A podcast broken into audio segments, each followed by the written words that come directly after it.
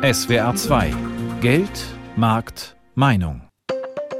Die Lebensmittel bezahlen, Geld überweisen, den Kontostand abrufen.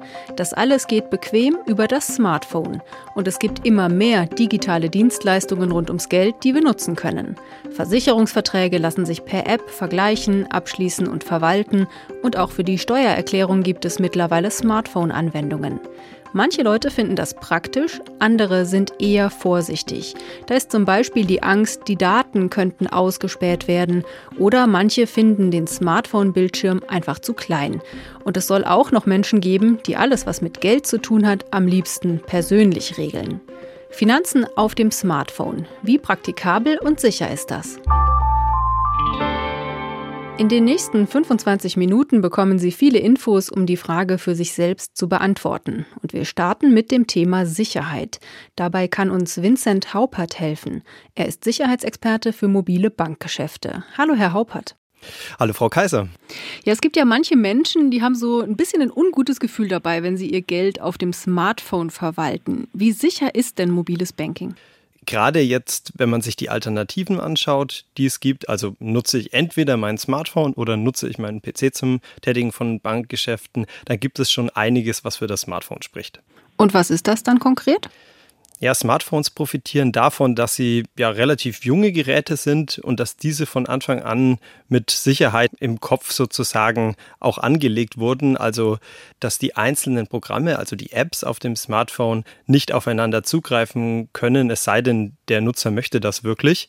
Und das bedeutet im Konkreten, dass ein Spiel oder auch eine Messenger-App, die ich auf meinem Smartphone habe, nicht ohne weiteres auf meine Banking-App zugreifen kann. Das klingt ja schon mal beruhigend. Und man kann ja auch ein bisschen was für seine eigene Sicherheit tun. Ein sicheres Passwort, ein PIN. Und es gibt ja bei Smartphones auch die Möglichkeit, dass man einen Gesichtsscan oder einen Fingerabdruck als Merkmal nutzt, um sich auszuweisen. Ist das eine sicherer als das andere? PIN und Passwort, das haben die Banken weitestgehend selbst in der Hand. Die können sagen, so und so lang muss ein Passwort mindestens sein, soll auch die und die ja, Sonderzeichen, Buchstaben groß, klein haben. Und der große Unterschied bei Gesichtsscan und bei Fingerabdruck liegt darin, dass man diese Geräteauthentifizierung komplett an das Gerät, an das Smartphone auslagert. Die Sensoren, die da eingesetzt werden, sind natürlich unterschiedlich gut. Das heißt, also da gibt es dann schon auch Unterschiede bei den verschiedenen Smartphones. Und würde das dann eher für Passwort und PIN sprechen?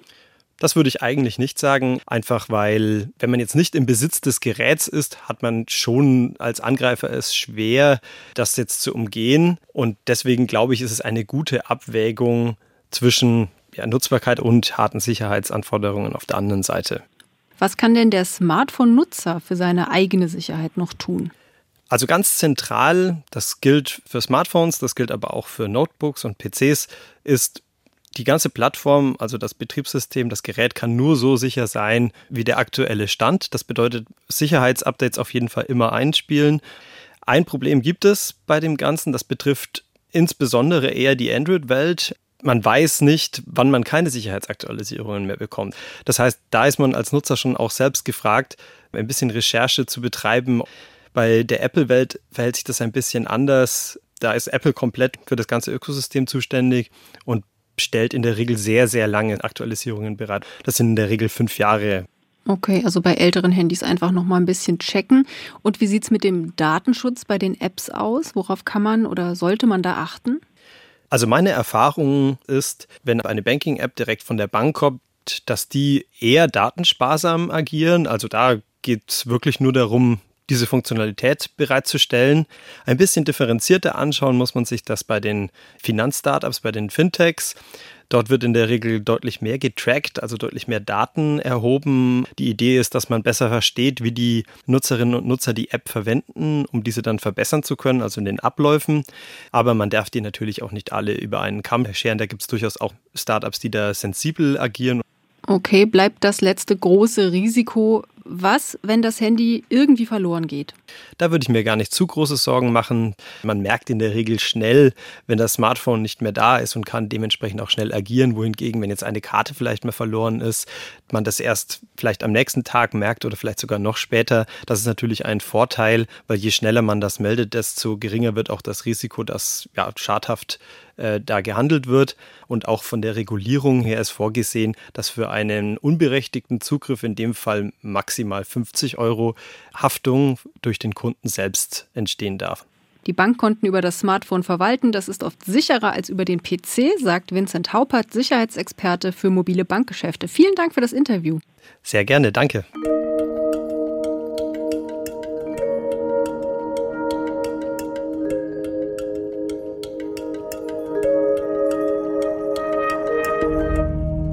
Wer sich für Banking über das Smartphone entschieden hat, muss oft viele verschiedene Apps installieren. Eine für jede Bank und oft dann nochmal eine zusätzliche App, mit der man sich authentifiziert, also ausweist. So richtig bequem ist es nicht, ständig zwischen verschiedenen Anwendungen hin und her zu wechseln. Einige Finanzdienstleistungsunternehmen, sogenannte Fintechs, versprechen eine Lösung dafür. Multibanking-Apps, also eine App, mit der man Konten bei verschiedenen Banken managen kann. Mein Kollege Alexander Winkler hat sich extra für diese Sendung mehrere Multibanking-Apps runtergeladen und getestet und ich bin sehr gespannt, wie das gelaufen ist. Hallo Alex. Hallo Jutta. Erzähl doch erstmal, wie viele Konten hast du und wie hast du die bisher im Blick behalten? Also ich habe vier Konten, die ich jetzt auch für meinen Test genutzt habe. Da ist mein Girokonto und meine Debitkarte. Die sind bei unterschiedlichen Banken und beide verwalte ich jeweils mit der Banking-App der entsprechenden Bank. Und dann habe ich noch ein Tagesgeldkonto bei einer dritten Bank und ein Depot bei einem Trading-Anbieter. Beide verwalte ich bisher aber am PC. Okay, und welche Multibanking-Apps hast du jetzt getestet? Drei Stück. Ich habe mir zum einen den bankenunabhängigen Testsieger von Finanztest rausgesucht. Der heißt Finanzblick. Dann eine App, die mir mit viel, viel Werbung in den sozialen Medien immer wieder vorgeschlagen wurde, Finanzguru. Und dann hat die App meiner Girokontobank ebenfalls eine Multibanking-Funktion. Auch die habe ich getestet. Und wie funktioniert es dann, Konten hinzuzufügen? Der erste Schritt ist eigentlich ganz einfach. Alle drei Apps haben einen Knopf, wo man weitere Konten hinzufügen kann. Da logge ich mich dann mit meinen Online-Banking-Zugangsdaten ein, und zwar des Kontos, das ich hinzufügen will. Und dann muss ich den Zugriff noch mit meiner TAN-App bestätigen, also die der eigentlichen Bank. Und dann erscheint das neue Konto mit in der Übersicht. Theoretisch zumindest. Kurzer Einschub hier. Ja, auch ich habe über Jahre gelernt, geben Sie Ihre Kontodaten niemals auf fremden Plattformen ein. Aber das Thema Multibanking ist streng von der EU reguliert. Da herrschen strenge Sicherheitsvorgaben. In dem Fall sollten wir uns also nicht zu viele Sorgen machen müssen. Du hast gesagt, theoretisch, also hat nicht alles geklappt? Nee, ausgerechnet bei meiner Hausbank hat es überhaupt nicht funktioniert, andere Konten hinzuzufügen. Da hat der Test für mich also sehr früh geendet. Bei den anderen ließen sich aber Girokonto und Debitkarte problemlos hinzufügen. Da wurde es dann eher schwieriger beim Trading Depot und beim Tagesgeldkonto. Das hat nicht funktioniert. Ich habe mit verschiedenen Pressestellen telefoniert, Support-Hotlines und mit dem Bankenverband. Und dann habe ich gelernt, Multibanking ist bisher vor allem für Zahlungsgeldkonten gedacht, also eben Girokonten oder Debitkarten. Alles andere ist für die Zukunft geplant, aber noch nicht von der EU verabschiedet. Gut, dann bleiben wir erstmal bei Girokonto und Kreditkarte. Welche Funktionen bieten die Multibanking-Apps denn dafür?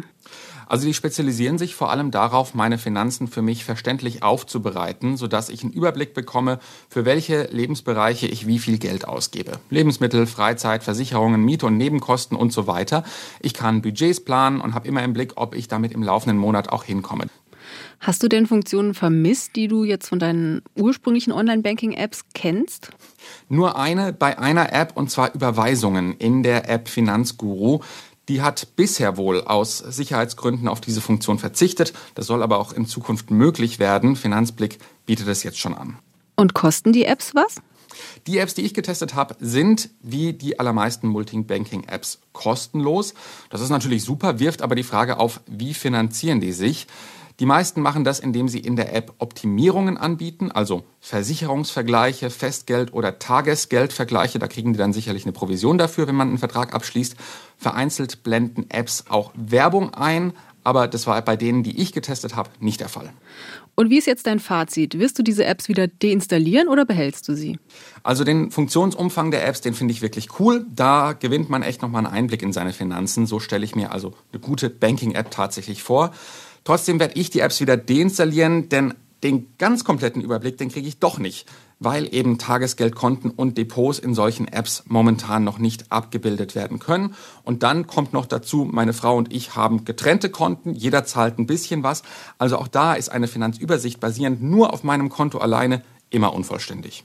Das ist nachvollziehbar. Alexander Winkler aus der SWR Wirtschaftsredaktion. Vielen Dank, dass du uns deine Erfahrungen mit Multibanking-Apps erzählt hast. Sehr gerne. So viel also zu sogenannten Multibanking-Apps. Es gibt aber noch für weitere Finanzfragen Anwendungen für das Smartphone. Und dabei muss es auch nicht zwingend nur darum gehen, das eigene Geld zu verwalten. Es gibt zum Beispiel auch Apps für Versicherungen. Einige Unternehmen wollen den gesamten Prozess digitalisieren, also vom Vergleichen über das Abschließen von Verträgen bis hin zum Abwickeln im Versicherungsfall. Insurtechs werden solche Unternehmen genannt. Das setzt sich zusammen aus den englischen Wörtern für Versicherung und Technologieunternehmen. Wolfgang Brauer stellt uns so ein Insurtech vor, die Firma GetSafe aus Heidelberg. Im neuen Heidelberger Stadtteil Bahnstadt haben nicht nur junge Familien ein Zuhause gefunden, sondern auch der App-Versicherer GetSafe. Im Callcenter der Firma sitzt der 24-jährige Jonas Link. Er war früher als traditioneller Versicherungsvertreter viel unterwegs. Jetzt beantwortet er Kundenanfragen oder löst Probleme am Telefon. Ich kann beraten zu jeder Zeit, recht ungebunden, sage ich mal, für einen Kunden. Also sprich, er ist maximal flexibel, wo er gerade ist. Er muss nicht irgendwo hinfahren, ein Versicherungsbüro, er muss nicht aufräumen, wenn der Berater vorbeikommt, sondern es ist einfach sehr, sehr angenehm, denke ich, für beide Seiten. GetSafe geht davon aus, dass es vor allem die 20- bis 35-Jährigen interessiert, mit nur wenigen Klicks eine Versicherung auf dem Smartphone abzuschließen und später auch Mobilversicherungsdetails zu ändern oder einen Schaden melden, ohne Papierkram. Ich glaube, wir haben einen Vorteil, weil wir von vornherein es anders denken und nicht mit dem großen Versicherungsaspekt rangehen, sondern auch ein bisschen mit dem Tech-Aspekt und mit dem Aspekt, wie wollen junge Leute eigentlich eine Versicherung wahrnehmen und nicht, wie nimmt eine Versicherung junge Leute wahr. Die Idee zur Firma kam Gründer Christian Wiens kurz nachdem er sein Maschinenbaustudium abgeschlossen hatte. Beim Umzug machte er eine Glastür seines Vermieters kaputt. Und dann bin ich zu meinen Eltern und meinte, bin ich dafür versichert? Die haben mir erstmal ihre zehn Leitsordner gezeigt. Das Ende der Geschichte war, dass ich nicht versichert war. Ich hätte mich selbst um eine Hausrat- und Haftpflichtversicherung kümmern müssen, hatte das nicht auf dem Schirm und da kam mir der Gedanke, wir brauchen für Leute, die auch wie ich dann nach dem Studium wieder umziehen, neue Stadt sind, da kein Netzwerk haben, irgendeine Lösung, die sehr, sehr wenig Eintrittsbarrieren hat, am besten auf dem eigenen Smartphone. Das war 2014. Vier Jahre später gründete Christian Wiens dann zusammen mit einem Partner GetSafe zunächst nur als Versicherungsmakler, also ein Vermittler von Policen anderer. Das heißt, wir sind auf Kunden zugegangen und haben gesagt, hier, wir sind digitaler Makler, wir digitalisieren alles für dich. Das war die romantische Vorstellung. Äh, was dann passiert ist, Versicherer, die können uns keine digitalen Dokumente schicken. Das heißt, wir haben Tonnen an Papier bekommen, was wir dann mit Horden an Werkstudentinnen und Studenten eingescannt haben. Und da kam dann 2017 und 2018 eigentlich der Entschluss, zu sagen, wir müssen selbst alles machen. Also eine Versicherungslizenz bei der Finanzaufsicht BaFin beantragen und selbst digitale Produkte anbieten. Anfangs waren das einfache Versicherungen, etwa für Fahrräder oder Drohnen. Inzwischen sind auch Hausrats- und Lebensversicherungen im Angebot, aber noch nicht sämtliche Arten von Absicherungen. Das Start-up hat nach eigenen Angaben 170 Mitarbeiter und 300.000 Versicherte. Aber es ist noch nicht profitabel. Das ist aber wie bei vielen Startups eine eigene Entscheidung. Wir könnten es sein. Wir wollen aber weiter wachsen. Wir sehen einfach die Chance, eine europäische Versicherungsmarke für die Generation der Millennials und so weiter aufzubauen. Dafür werden wir auch noch weitere Investoren an Bord holen. Zu den bisherigen Investoren gehören bekannte Rückversicherer und auch andere große Kapitalgesellschaften. Sie haben inzwischen über 100 Millionen Euro in den App-Versicherer gesteckt und hoffen langfristig auf seinen Erfolg. GetSafe-Gründer Christian Wiens gibt sich jedenfalls sehr selbstbewusst. Wir können hier eine Firma bauen, die nicht wie TikTok vielleicht in drei Jahren wieder Geschichte ist und dann kommt das nächste TikTok, sondern wir arbeiten ja alle an der Sache, die die Kunden, die wir heute gewinnen, wahrscheinlich in 40 Jahren noch benutzen können und auf uns angewiesen sind. Der App-Versicherer GetSafe hat große Pläne, mal sehen, was daraus wird. Jedenfalls wird die Zukunft digital sein und deswegen haben Unternehmen, die unser Leben papierlos machen, Chancen auf Erfolg. Aber wie sind die Voraussetzungen in Deutschland für digitale Geschäftsideen momentan, gerade im Bereich Finanzen? Es kommt ja nicht nur auf gute Ideen an, sondern auch darauf, wie sie sich konkret umsetzen lassen. Also wie leicht oder schwer macht es die Regierung Firmen und wir alle, die möglichen Kundinnen und Kunden, müssen ja auch Vertrauen in neue digitale Produkte haben und sie überhaupt nutzen wollen. Kevin Hackel vom Digitalverband Bitkom kennt sich bei dem Thema aus. Hallo, Herr Hackel. Hallo, Frau Kaiser. Ja, sind die Deutschen mental eigentlich schon so weit, dass sie ihre Finanzen, Versicherungen, vielleicht sogar die Steuererklärung komplett über das Smartphone abwickeln wollen oder nicht? Ich glaube, wir sind zumindest auf einem sehr guten Weg dahin. Vor ein paar Jahren war das wahrscheinlich noch gänzlich anders, dass man donnerstags nachmittags in die Bank geht und seine Geschäfte erledigt. Das ist für die heutige junge Generation eigentlich nicht mehr denkbar. Da passiert eigentlich schon viel auf dem Smartphone. Das heißt, wir sind gerade so ein bisschen in einem Generationsübergang, wo sozusagen Altes, ähm, das für ältere Generationen gut funktioniert hat, für junge Generationen heute nicht mehr funktioniert haben Banken aber verstanden und haben erkannt, dass die Digitalisierung einer der Hauptaufgaben ist, um sozusagen auch in Zukunft Bestand zu haben. Genau, nur woran liegt das denn, dass die sich eben schwer damit tun, diese Dienste zu digitalisieren? Weil es das System einfach schon gibt oder woran liegt das? Absolut. Also man muss sich mal vor Augen führen, es gibt beispielsweise in Deutschland ein großes Netz an, an Sparkassen oder Genossenschaftsbanken. Die haben eine IT-Infrastruktur, die über Jahre gewachsen ist. Und da ist es relativ schwierig, sozusagen überspitzt ausgedrückt, von heute auf morgen einen kompletten Wechsel hinzulegen und jetzt beispielsweise eine schöne Banking-App zu bauen. Man kann sich das in etwa so vorstellen, wenn man sich auf sein altes Auto einen Sportauspuff montiert, hat man noch kein Rennauto, sondern man muss an den Motor ran. Ähm, und ähnlich verhält sich es auch bei der Banken-IT, die einfach in Summe modernisiert werden muss, um gewisse Services eben auch adäquat anbieten zu können. Das ist logisch und da haben es die Fintechs dann wirklich einfacher, denn die fangen quasi bei Null an, oder wie sehen Sie das? Das stimmt, die haben sozusagen das Tempo auf ihrer Seite, die fangen bei Null an und fangen, und das ist auch ein Trend, der nicht unrelevant ist für Tempo, oft mit Partnern an. Das heißt, ähm, Kernbankensysteme werden beispielsweise über Anbieter zugemietet, ähm, Cloud-Services werden genutzt. All das sind Faktoren, die es Fintechs erlauben, Ideen sehr, sehr schnell in die Realität umzusetzen und sozusagen Ideen schnell vom Papier direkt auf den Markt zu bringen. Können Sie noch kurz erklären, was sind denn Kernbankensysteme? Also ein Kernbankensystem, würde ich mal sagen, ist so ein bisschen das Mutterschiff äh, einer jeden Bank. Und äh, es gibt zum Beispiel so einen Trend, der nennt sich Banking as a Service. Ähm, das heißt, ich kann mir sozusagen mit einer Fintech-Idee sozusagen die Bank als einen Service überspitzt ausgedrückt mieten ähm, und kann Finanzdienstleistungen anbieten, ohne eben eine solche eigene Banken-IT-Infrastruktur bauen zu müssen. Und wenn wir da jetzt mal Deutschland mit anderen Ländern vergleichen wollen, was digitale Finanzen angeht, wo stehen wir denn da? Also ich glaube, was das Innovationspotenzial in Deutschland grundsätzlich anbelangt, sind wir weit vorne. Ähm, man sieht, ähm, viele Fintechs haben mittlerweile auch einen Unicorn-Status erreicht, das heißt sozusagen eine Bewertung über einer Milliarde Euro. Gleichzeitig müssen aber noch viele Hausaufgaben gemacht werden, dass man international erfolgreich sein kann. Das bedeutet unter anderem, den europäischen Markt stärker zu harmonisieren, weil das macht natürlich einen Unterschied, ob ich etwa für 80 Millionen Deutsche einen Dienst anbieten kann oder für 440 Millionen EU-Einwohner. Was genau heißt harmonisieren? Harmonisieren bedeutet, dass wir heute ja eigentlich einen einheitlichen Wirtschaftsraum haben innerhalb der EU, so wie wir uns frei bewegen können. Wenn man aber im Detail reinzoomt, sieht man, dass unterschiedliche Länder teilweise noch ähm, durchweg unterschiedliche Anforderungen haben, unterschiedliche Zulassungsstrukturen seitens der Finanzaufsicht haben. Und all das äh, macht es natürlich schwierig, auf einem Schlag sozusagen seine Services äh, in allen EU-Ländern auszurollen. Und wenn die Politik wirklich etwas machen will, das den Finanzstandort in Summe voranbringt, dann ist mehr europäische Regulierung und weniger nationale Regulierung definitiv ein Schlüssel zum Erfolg. Digitale Finanzen, wir Deutschen sind da zwar nicht unbedingt Vorreiter, aber auf einem guten Weg. Kevin Hackel vom Digitalverband Bitkom, vielen Dank, dass Sie sich die Zeit für dieses Interview genommen haben. Ich danke Ihnen.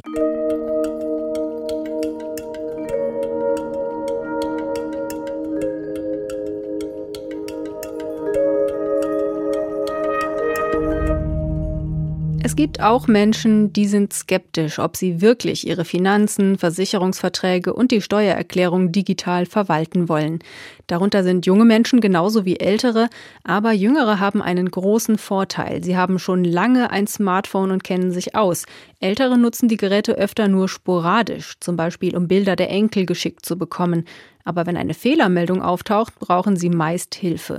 Nur nicht jeder hat Kinder. Und wenn, sind die meistens auch nicht gerade geduldig. In manchen Städten gibt es Ansprechpartner. Marcel Fehr stellt uns ein öffentliches Angebot vor. Dienstagmorgen 10 Uhr in der Volkshochschule Stuttgart. Hier findet gerade eine Smartphone-Sprechstunde beim Treffpunkt 50 Plus statt. Eine Stuttgarter Einrichtung für Bildungsarbeit mit älteren Menschen. Circa ein Dutzend Frauen sitzen hier, um sich bei der Bedienung ihrer Smartphones und Tablets Hilfe zu holen. Denn die Probleme mit den Geräten sind vielschichtig. Diesen Touch, also wo man so draufdrücken muss. Entweder drücken sie wahnsinnig stark drauf, dann geht es nicht, oder zu leicht. Lauter Dinge, an denen ich zu Hause rumprobiert habe, vergeblich. Ich habe auch ein Fachbuch und die Begriffe waren mir nicht klar. Für die ältere Generation ist es halt ein bisschen schwierig, mit diesen kleinen Tasten zurechtzukommen. Männer sieht man hier selten, berichten mir die ehrenamtlichen Helfer. Die Scham, sich Hilfe zu holen, sei deutlich größer als bei Frauen. Die 83-jährige Ruth Hobekäuflin spürt in ihrem Freundeskreis große Ängste vor dem Einstieg ins digitale Leben. Die ganze Materie, das Digitale, das ist meine Generation, die 80-Jährigen, die damit nicht beruflich in Kontakt gekommen sind und dann den Einstieg scheuen. Hinzu kommt, die junge Generation, die ganz selbstverständlich mit der digitalen Welt groß geworden ist, gehört nicht zu den beliebtesten Lehrern. Das berichtet auch Liliane Heberle, eine der erfahreneren Teilnehmerinnen der Smartphone-Sprechstunde. Meine eigenen Söhne, also wenn die mir was zeigen, also das bringt mir gar nichts. Das geht so schnell und so nebenbei. Äh, das, ist, das, das geht nicht. Die können sich dann tatsächlich nicht reindenken. Deshalb setzt die Smartphone-Sprechstunde auf ehrenamtliche Helferinnen und Helfer, die im selben Alter wie die Teilnehmenden sind. Ein großer Vorteil findet Klaus Ley. Der 73-Jährige bietet schon seit längerer Zeit die Smartphone-Beratung an. Wir sind sozusagen wahrscheinlich auch aufgrund unseres Alters dann angenehme Gesprächspartner weil die Menschen das Gefühl haben, da ist einer, der sozusagen Auge in Auge mit einem und der kann einem was helfen, was er vielleicht vorher auch noch nicht so gut konnte. Die Erfahrung der Ehrenamtlichen in der Smartphone-Sprechstunde zeigt, dass sich die Überwindung lohnt. Oft sind nur kleine Erklärungen und Hilfestellungen notwendig, um Großes zu bewirken. Zum Beispiel, dass es bei Tablets und Smartphones eine Zoom-Funktion gibt, mit der sich Texte größer ziehen lassen. Also ich habe einen älteren Menschen, den ich betreue, der mit 83 angefangen hat, jetzt die Stuttgarter Nachrichten auf seinem Tablet zu lesen, weil er die Zeitung in Papierform nicht mehr lesen kann, weil einfach die Schrift zu klein ist. Der hat ein Sehproblem. Das hätte er nie machen können, wenn er sich nicht irgendwann damit beschäftigt hätte. Und trotzdem bleibt der erste und wichtigste Schritt Schritt die Überwindung. Viele ältere Menschen, vor allem Männer, wollen nicht über ihren Schatten springen. Der Leiter des Treffpunkts 50 Plus, Thomas Reusch-Frei, findet es deshalb besonders wichtig, dass man sich die Frage stellt, was habe ich davon? Was ist der Nutzen, dass ich mich jetzt auf dieses Neue einlasse? Und genau das ist der Punkt, sagt auch Herbert Kubitschek. Er ist Professor im Ruhestand für angewandte Informatik an der Uni Bremen und hat kürzlich an einer Studie mitgearbeitet, die untersucht hat, welche Unterstützung ältere Menschen brauchen, um sie bei der Digitalisierung mitzunehmen. Das Ergebnis war, die Angebote, die es bisher gibt, reichen nicht. Um ins Internet zu kommen, müssten Sie ja erstmal ein passendes Gerät, einen Telekommunikationsvertrag, einen Vertrag mit einem Internetprovider haben. Und dann auch äh, spielt das ja nicht von alleine, sondern Sie brauchen eine gewisse Kompetenz. Und das sind relativ hohe Einstiegshürden. Und wenn man aber den Nutzen nicht vorher schon äh, erfahren hat, dann ist man überwiegend nicht bereit, diese Investitionen dann auch zu tätigen. Es geht also darum, den Menschen erstmal zu zeigen, was sie davon haben, wenn sie sich ein Smartphone kaufen, einen Internetzugang legen lassen und mit allem beschäftigen. Das geht zum Beispiel mit Leihgeräten inklusive Internetzugang und vor allem muss es einem jemand beibringen, was man dazu wissen muss. Die Stiftung Digitale Chancen macht das in einigen Pflegeheimen. Es müsste aber mehr solche Projekte geben, meint Herbert Kubitschek. Hilfe in digitalen Fragen ist seiner Meinung nach eine gesellschaftliche Aufgabe. Im Sozialgesetzbuch sind die Kommunen verpflichtet, älteren Menschen eine gleichwertige Teilhabe am gesellschaftlichen Leben zu ermöglichen. Dazu gibt es Seniorentreffs und so weiter, aber die sind im Moment eben noch nicht darauf eingestellt, neben Tanzkursen und Töpfern und Kaffeekränzchen auch die Hinführung zum Digitalen zu machen. Das heißt, da müssen sowohl die Betreuungskräfte in diesen Einrichtungen qualifiziert werden, um dann dieses Wissen weiterzugeben. Und der zweite Bereich, das ist die ambulante Pflege. Wenn die zu Ihnen kommt und wählt sie in eine Videosprechstunde ein, dann kann das im Moment nicht abgerechnet werden. Also die Pflegeleistungen müssen auch an die Digitalisierung angepasst werden. Das meint Herbert Kubitschek, Professor im Ruhestand für angewandte Informatik an der Uni Bremen.